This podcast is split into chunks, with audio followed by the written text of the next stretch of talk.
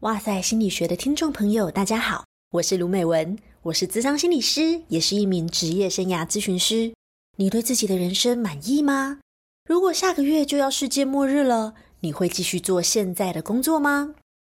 我的主要工作是为人们进行一对一的心理咨商和职业生涯规划，至今已经超过一万人次，也在许多世界百强企业担任讲师。同时，我也是人生设计卡的创作者。这是一套专业的职业生涯规划工具，目前已经累积销售超过一万套，是非常普及又实用的心理牌卡。找到热爱的工作到底有多难？我经常听我的个案这样问。我们常常以为没有选择会让人很痛苦，但事实上啊，有机会选择时其实更痛苦。职业生涯就是由一连串的选择所构成的。这套人生设计卡是一套专业的职业生涯规划工具。无论你是人生迷茫、找不到兴趣、对现况不满又犹豫着要不要转职，或者是即将毕业不知道什么样的工作适合自己，都可以透过这套牌卡找到方向。你也可以用这套牌卡帮你身边的亲朋好友解答职业问题。当然，如果你是助人工作者，或是想往咨询师、心理师、讲师、个人品牌的方向发展，更不能错过这一套经典工具。我即将推出一套人生设计卡线上课程，课程中将教大家完整的人生设计卡使用方式，探索职业兴趣与性格，重新找到动力与热情，并发展你的职场优势能力，一步一步拆解你遇到的职业生涯困扰，并通过实际案例的分析，解决我们在不同阶段会遇到的职业问题。在职涯路上，你是最了解自己的专家。期待你和我一起重新整理并设计内心渴望的人生，突破现在面临的困境与茫然，找到最适合自己的职业与人生方向。期待与各位在人生设计卡的课程相见。接下来就让我们进入今天的节目喽。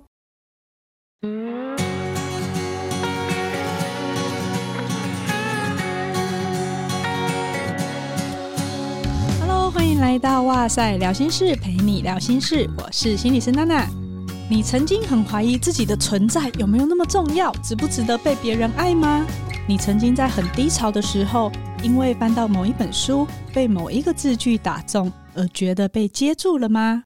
今天我们邀请到了心理界的暖男，也是我心中的恋爱和金句大师海苔熊，来跟我们分享他的新书。Hello，Hello，hello, 大家好，我是海苔熊。哦，上你的节目好不习惯哦。为什么？因为之前跟你录音是线上嘛，然后我没有现场看过你本人录音的样子，然后就觉得，哦，好像到了一个新的空间。跟平常我很不一样吗？你平常那比较像是完美的风格，所以在这里面是什么大神的风格？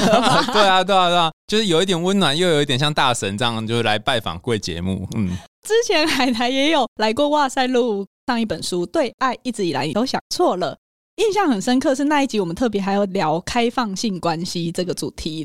如果大家有兴趣的话，可以回去听哇塞聊心事 EP 二十六。谢谢。那些爱情千古难题怎么办？我自己非常喜欢那一集。不过呢，这次出书算是有点想要摆脱出道时这个爱情大师的身份，想要来做一点不一样的事情。好，那新书的名字。因为有黑暗，我们才能在彼此的生命里靠岸。哇，我真的你送我最好的生日礼物，我就这样念对，因为很难念对，我自己都念得卡卡的。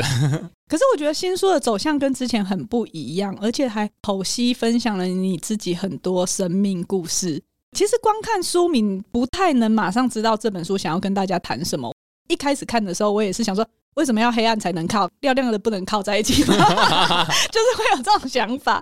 那个是一个看科普书的习惯啊，就是脑子很直，一时有点转不过来。在书的一开头，我就有发现，哎，其实你很快的就让大家可以知道说这本书想要呈现的东西是什么。你分享到五年前你从心理所进入辅导跟智商研究所的那个历程，然后原本以为同学应该都要充满圣光，像天使一样，到后来发现其实每个同学都有病。这边的有病可能是指每个人其实心里都有一些过不去的坎。或是有一些议题是需要处理的，可以看得出来你在当下好像受到了一些冲击，但是在逐渐消化还有接纳自己的历程中，让你鼓起勇气写了这本书来诉说你自己的故事。其实我觉得有一件事蛮有趣的，因为我之前心理系心理所这样念上来，然后后来来去念智商跟辅导，就是从做实验开始变成做治疗。有一个很大的 gap，就是以前我在看哇塞第一本书，然后第二本书，还有我自己写的书，就有很多实验跟研究嘛，然后就会觉得哦，写的好好哦，哦，原来是这样子啊。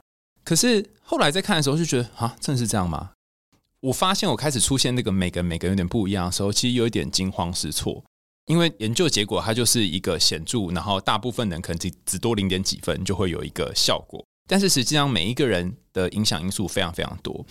然后我就在想，哎，我自己在这个转换的时候面临这么多困难，那你在做治疗，然后宇哲在一开始是做研究的，那你们两个在一起的时候，你不会有一种你不要再把研究丢出来给我了 这种感觉吗？可是因为我。本来就是比较也是理科脑的那种人，我觉得心理系的历程会让我们变成很不一样的人，变得可以更温柔的对待别人跟自己的人。对啊，我觉得我一开始是比较僵硬一点啦，就是前面出几本书，然后就会想要哎，赶快找到一个快很准的方法，然后来解决。可是后来我发现，包含你最新写的那一本书，就是那个。糟糕！什么 什么？你需要的是休息，而不是放弃。对对对，你看，你看，我果然需要休息。你需要的是休息，不是放弃。你看，你的书名是不是也很长？对对，但是至少一下子就会让人家知道说，哦，这个在在干嘛这样。但是这个说明本身就很柔软嘛，因为它就不是说，哦，你现在要做 A B C D，而是跟你说你先休息。我觉得是一个柔软的介入，也跟一直积极的教大家做什么有点不一样。但是我这个体悟是花一个蛮长的时间。我有个学姐在做精神分析，有一次我就跟她谈到说：“哦，我怎么来念智商辅导所？就是觉得很挫折啊，然后大家好像会讲自己的伤痛啊，然后自己发生什么事啊。有一个同学分享说他掉到水里面，然后差点死掉的那个濒死经验，然后有人分享他爸妈离异，然后被打什么之类的。每次上课都好黑暗哦，我讲说天哪，因为我以前是念正向心理学嘛，就为什么跟以前这个人生有点不一样哈。”就觉得啊，会不会是我的同学都都病得不轻？这样学姐就跟我分享说：“诶，其实每个人身上多多少少都有一些伤口，就像你自己的身上，你可能呃从小到大就是有骑脚踏车啊、跌倒啊、干嘛，你一定会有些伤痕。重要并不是这些伤痕多或少，而是你有没有看见这个伤痕对你的影响，还有这个伤痕有没有可能在今天以后让它的影响变得跟以前不一样。”我就觉得，哦，那时候有点还是有点不懂，但是稍微有一点可以理解说，说好吧，可能我的朋友们都是，或者同学们都是一些有遍体鳞伤的人，但是其实真的是很挑战我，因为觉得我本来以为说是很佛光普照才当治疗师，但后来发现根本就不是。或许是你要超越某一些裂缝以后，你才到了那个状态。比方说，你看你呃书里面写了一些教养有关的东西嘛，可能就会有人说，哦，那你是不是教养很厉害？但其实就是做中学啊。因为不厉害，所以才要写。重点是你有看到自己的进步，跟每一次你发现不一样的观点，跟不一样自己可以选择的态度的时候，你会很欣赏自己，你也会很感恩这一切，而不是因为它没有发生那些不好的事。我觉得这件事情它真的是需要一点时间来练习。之前我们包含哇塞很多书都在讲正向心理学嘛，你做一些正向的练习。那我觉得这本书它比较有点不一样。它走一个邪门歪道的路线，为什么自己自讲自己说是邪门歪道？这件事情是这样子的，就是我那时候在台大念研究所，研究所里面也在做正向心理学嘛，通通在研究幸福感啊，然后快乐啊，如何能够更快乐啊。那有一个学姐，我印象非常深刻，她就跟我们老板说：“老师，我们可不可以不要做那么正面的？”然后老师问：“然后你要做什么？”他说：“我想要做比较负面的。”所以他就做后悔哦，还是那一届我们所有的人当中唯一一个人做负面的。但我很喜欢她的研究，因为我就觉得原来后悔可以有这么多细致的探讨。那次大概是我第一次感觉到说，哦，如果我理解到一个比较负面的东西，可能对我有一些 insight。但是自此之后，后来就去工作嘛，然后一直到来念智商所的时候，才发现，哎，好像我们去那个黑的地方多探索一点，然后有一些心中的别的地方反而会因此而点亮。我现在的老板是做荣格心理学。他就讲了一句话，他就说：“嗯，通常会来念荣格的人啊，都有一个特征。”我就问他说：“那是什么特征？”他说：“呃，就是不够痛苦的人不会来。”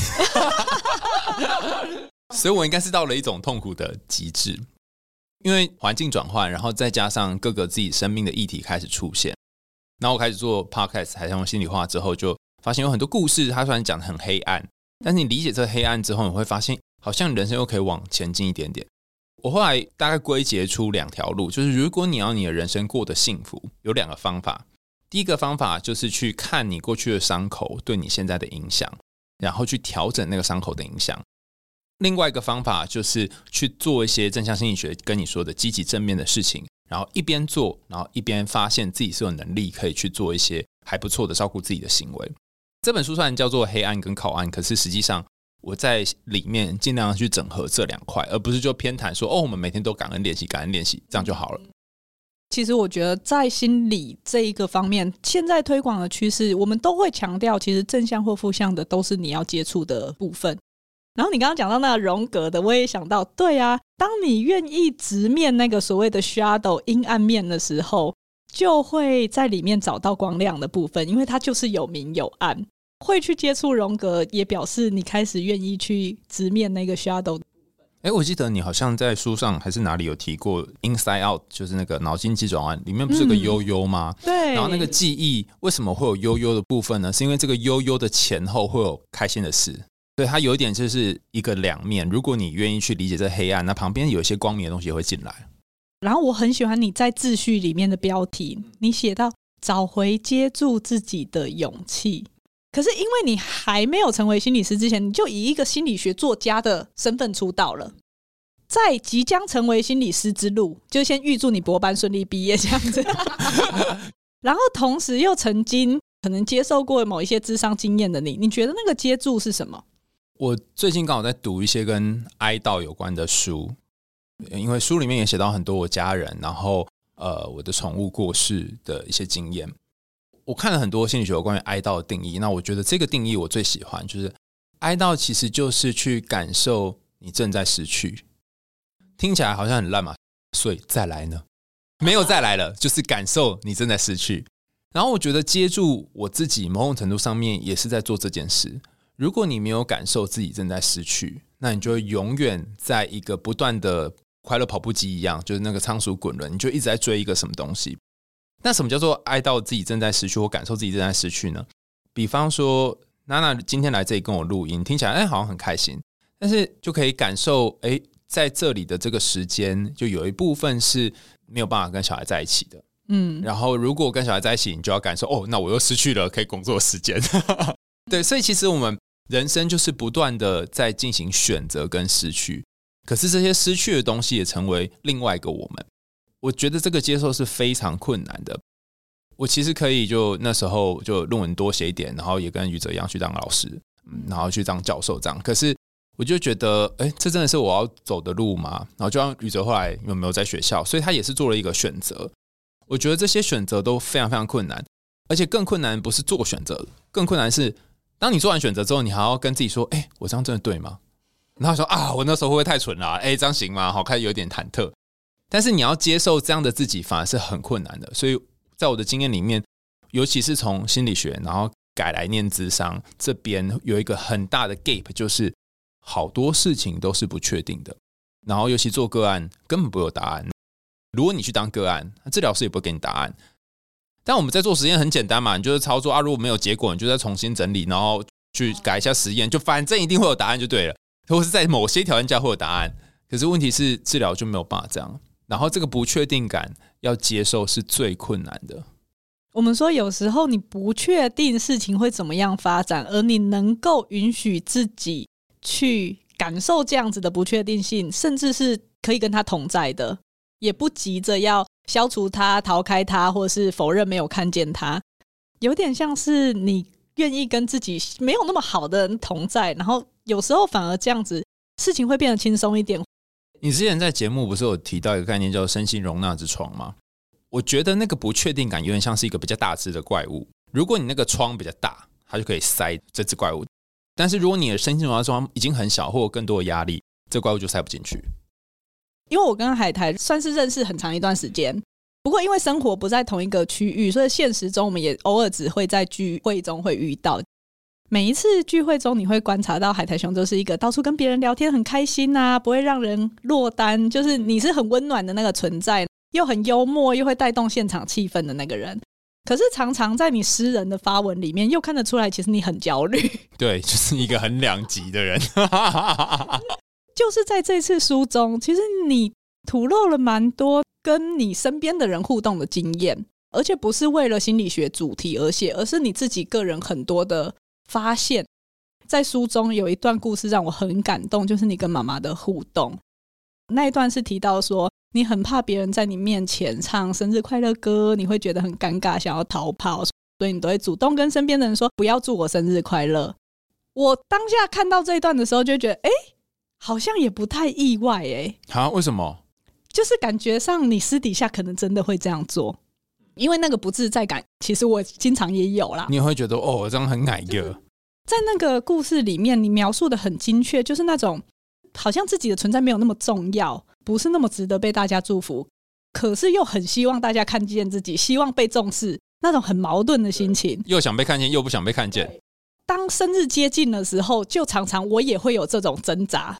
就是生日焦虑，对。然后我觉得你里面有写到说，原来生日恐惧背后是有一个我不值得的心理因素在作祟。其实我觉得要了解这个不值得有一点困难，因为你以往就会困在那个人家唱生日快乐歌，你很尴尬，或是就像刚刚娜娜讲描述很精确，就是又又爱，然后又恨，又想要大家帮你庆祝，因为你会被这个焦虑给笼罩嘛，你也不会去认真思考说那里面是什么。直到有一次就是。就在张师大念书，所以就住在台中，然后在一个公园附近，就准备说哦，就是想说哦，那边散个步好了。然后我有千叮咛万嘱咐跟我的女友说，不可以帮我庆生，因为我非常讨厌庆生，我也很讨厌唱生日快乐歌。但是呢，你知道感情里面大家就是很喜欢有惊喜，对。然后他就买了一个八十五度 C 的蛋糕，他就到公园，然后去帮我庆生。然后就在吹蜡烛的时候，旁边有一个阿伯在那里跳健康操，一个阿伯在那里就是带小孩，我就觉得那实在是很尴尬。然后我在现场就一口把那个呃四十五度角那个蛋糕吃掉，几乎是用吞的，因为我不想要在那个尴尬的地方留很久。我就头也不回的冲回家，然后就趴在床铺上面开始大哭。哎，其实蛮奇怪，人家帮你庆生，你到底要哭什么呢？他应该傻眼吧？对，他也很傻眼。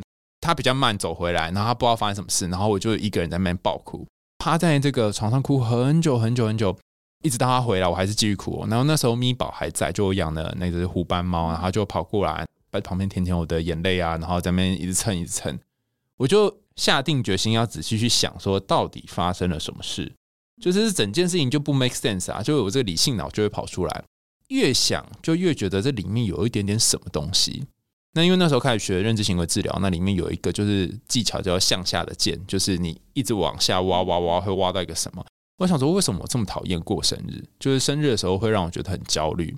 那焦虑通常都是有一件事情它很不确定嘛，然后不确定，所以你就产生焦虑。我想说，嗯，生日真是很确定哦，就是今天生日啊。那有什么东西是不确定的呢？然后就开始想，再往下想想，哎，我会不会不确定自己值得过生日？然后当我想到这里的时候。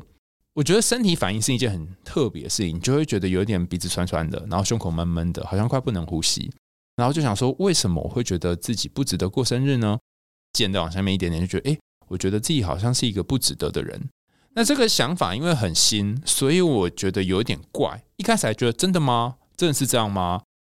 因为那时候已经开始在在上智商的课嘛，好像学阿德勒啊，然后学一些早期的一些回忆，老师又教我们说，你可以想想。你第一次觉得这个不值得是什么时候？就开始想到哦，原来在很小很小的时候，就是因为我妈她要一边工作，然后一边要顾我，她可能没有办法时时刻刻就在我旁边照顾我，于是我只能怎样呢？我只能够一边做自己的事情，看看我妈会不会看我搭的积木啊、弄的东西啊。然后我妈可能因为很忙，所以就没有时间看我在弄东西。然后或者我弄好，妈妈你看，然后就看一下说，哦，很棒啊，敷衍。你有做这种事吗？有时候太忙的时候，真的，因为你没有办法什么都要看呢。对，真的真的没有办法。其实我现在觉得我非常可以理解我妈，应该说那时候我很理解我妈的心情。可是理解跟你会不会受伤是两回事。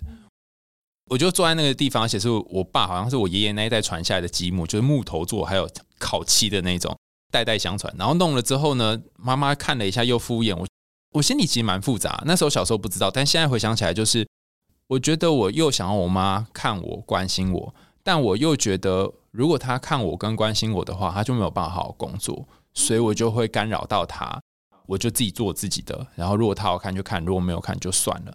那个心情很很奇怪，就是你不想要变成别人的负担，你不想要变成别人负担，这个箭再往下一点点，就是你觉得自己是别人的负担嘛？嗯，对，所以我就此时就开始觉得，哦，好像是别人负担哦，我可能是一个没有价值的人哦。然后我想起这个经验之后，我再连接到生日这件事情，然后我才知道说啊，原来是我好讨厌，呃，自己是一个好像看起来很没有价值的人。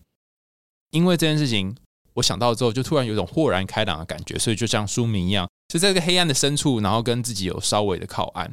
后来我就问我妈说：“呃，你会不会觉得我是一个没有价值的人？而且你看念书念这么久都没有毕业，一直在那拖拖拉拉。”哎，你你明明就是问说你会不会后悔生下我？啊？哦，对对对对对对，好。但我觉得敢问这句话要很有勇气耶。你看，你是不是不敢问？我知道我妈应该不会，因为我是在一个真的充满爱跟幸福的家里长大。但是我觉得要讲这句话出口很困难呢。其实。就刚好在那个情绪上，我觉得蛮难过的哦。因为我妈会说，我去看那时候去看耳鸣，就是耳鸣很长一段时间书里面有写到耳鸣的经历。他就说：“你为什么一直去看医生？这里看那里看都没有看好。”然后就开始讲谈到我们之间的关系，后来才谈到这件事情，你会不会后悔生下我？就我妈就她不会后悔生下我，她觉得她就是一路拉把我们长大，只希望我们可以过健康快乐就好。听到这句话，其实我很难过的原因是因为。我连把自己过得健康快乐，好像都没有办法。对，然后我就觉得，哎，我到底在干嘛呢？可是又有点欣慰，就觉得妈妈好像有觉得她生下我是有价值的、值得的，我应该不会是白生的。然后又觉得稍微好一点。还有一些些是真的吗？不可相信的感觉。所以这个时候，我们就要拿出，又有蛋糕吗？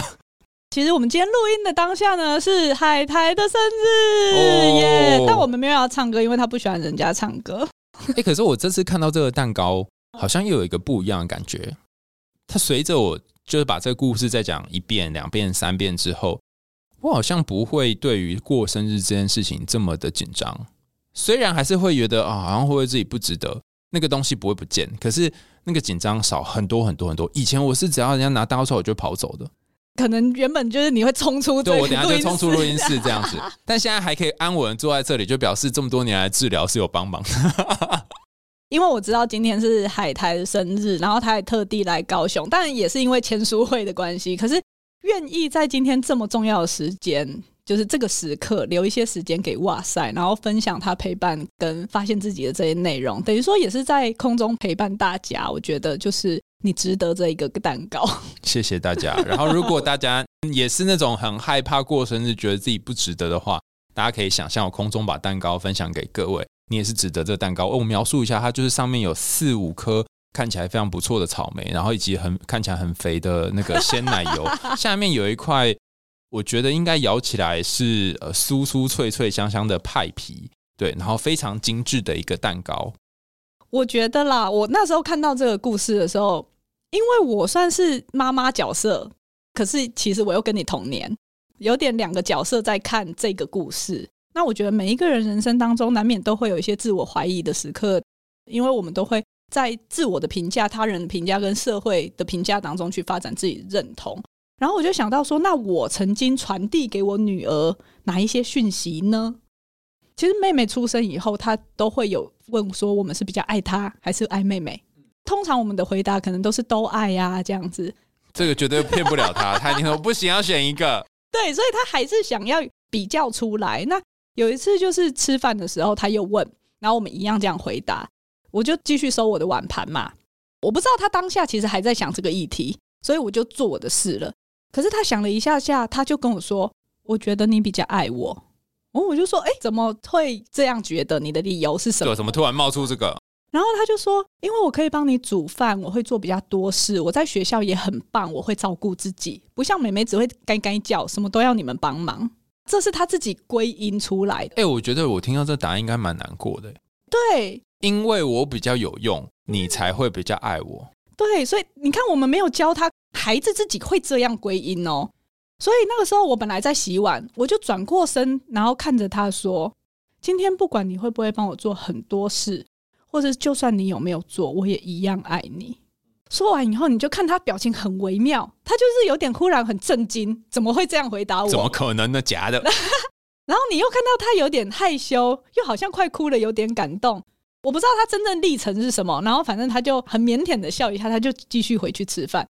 从此以后，他没有再问过这个问题耶。哦，但是就像你说的，我听到他这样说的时候，我会很想跟他说：不会，我们不会因为你是有用的人才爱你。不管怎么样，我们都很爱你啊。你怎么会这样想呢？对，其实我说，你问妈妈说那个你会不会后悔生下我啊？很多情绪在酝酿，所以好像这个疑问不吐不快。可是我相信妈妈当下听到的冲击也会是觉得。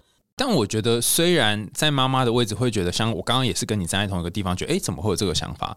可是我们如果是小孩那个位置，还的确蛮常会有这种想法。对对，就是这个社会框架，我们就是哎，你要做一些事啊，你要有用啊，甚至小时候种种的教育啊，很难相信你不做什么就会有人爱你。特别是原生家庭这个起点，真的除了这个起点会有机会提供相对比较无条件的爱跟那个安全感以外。你后来在跟任何的人互动的时候，其实他都很难是这么无条件的了。就一定要有一个东西交换。当然，他可能不是直接跟你很对等的签个合约交换，但是你会知道你们吼凶了什么嘛？嗯，我觉得那个一开始能够提供大家的安全感，跟妈妈在书里面给你的回应，或许那些就是我们能够继续向外探索、跟别人互动很重要的那个基地。尽管我们会有怀疑，可是那些东西我觉得好重要。我是相对在一个很尊重孩子的主体性跟充满爱的家庭中长大，所以我早期建立很多的安全感，让我知道我再烂我回家我都还有我爸妈可以靠。可是很多人的经验并不是这样的。我觉得在书中你有提到，如果有这些怀疑或是不安全感的时候，你觉得大家可以怎么样子去做练习吗？我记得之前宇哲讲过一个呃心理学概念叫做品味，就 savoring，就是在正向心理学里面。我们可以去想那个正面的经验，可是这件事情对于某些人来讲是困难的是，首先你要先想到一个正面的经验。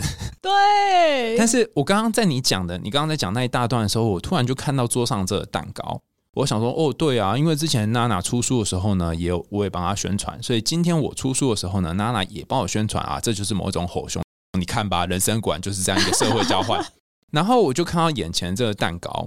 我就有一个很特别的感动涌上来，就觉得哦，可是这个蛋糕它就不是透过什么交换而来的，因为那是你，所以我送你这个蛋糕。然后我去感受你在买这份蛋糕的时候的心意，你把我当成就是认识多年的朋友，还有很多很多是在这个交换火兄以外的东西。这个此时此刻，我就会觉得，哎，我好像在这里被爱了，而且这个被爱是无条件的。嗯，因为我并不会逼迫你说下次要还我一个蛋糕之类的。没有，下次一定会还你更胖的东西。你竟然这样对待我，这个过程，刚刚我讲的这一段，它就是 savoring。当然，很多东西是交换而来的，但是那些交换以外的东西，你有办法去感受它，你就会觉得，哎，好像有一些地方你还是真实的被爱。这一些不管是正向的经验，或者是这些感动、感恩的时刻。它不是没有出现，它真的需要你去发现。你在记忆中如果可以提取的话，相对的会能够支持你面对很多黑暗的时刻。我常常会跟大家说，用力没有办法抵达的地方，用心可以。因为我们可能都很努力工作，很努力做事情、读书，可是那些你已经很拼命，你还是觉得为什么人家都不会爱的时候，你可以打开你的心，感觉一下，说他们是真的不爱你吗？然后去感受别人跟你的互动，我觉得有些时候我们把那个感受关起来，是因为避免受伤。但你把它打开，你就有可能受伤。但是有可能受伤，也就代表爱也有可能流进来。当，一直用力生活，然后一直把自己关在那个感受的后面，是一个做法。可是你就会一直在某一种空空的过程当中，然后让自己变得非常疲惫。如果真的可以的话，我觉得一种做法就是打开你的一些感受，去感受身边的人对你的好。因为你还是很忙啊，像等一下也要冲去签书会，大家书买起来哦，就是 看起来也过得很用力啊。你自己怎么平衡？你当然没有办法，always 都是在用心生活。比方说，如果你都每次都是用心在顾你的小孩，你的工作都做不完，所以你会有些时候花用心在他身上，有些时候就是用力在工作。然后我的感觉也比较像是这样，用心的时候通常是在。他尝试要跟你进行情感连接的人身上，你可以做这件事。比方说，我以前非常讨厌看卡片，别人写给我的卡片，我是绝对不看的。我如果开了，我看了，我就跟这个人有情感连接。万一有一天他不喜欢我了，或他离开我了，我会很伤心。你出书的时候，你不是写了一一段字给我嘛？对不对？嗯、那就我打开来看，虽然就字歪歪扭扭的，但是就是那个东西就会进到我心里。那虽然我知道我会花时间看完它，但是更重要的是，这个时候你要去切换到一个情感连接模式，然后工作的时候再切换一个工作模式，就变成你的人生当中就不会只有用力而已。所以这个切换，我觉得全然的觉察非常重要。才有办法在这个过程中有意识的知道自己正在什么状态，然后去做切换。有一本书叫做《达赖喇嘛跟图图图》，就在讲说，呃，最后一次相遇，我们只谈喜悦。然后他讲到一个概念，说快乐这件事情很简单，他就是要去跟别人连接。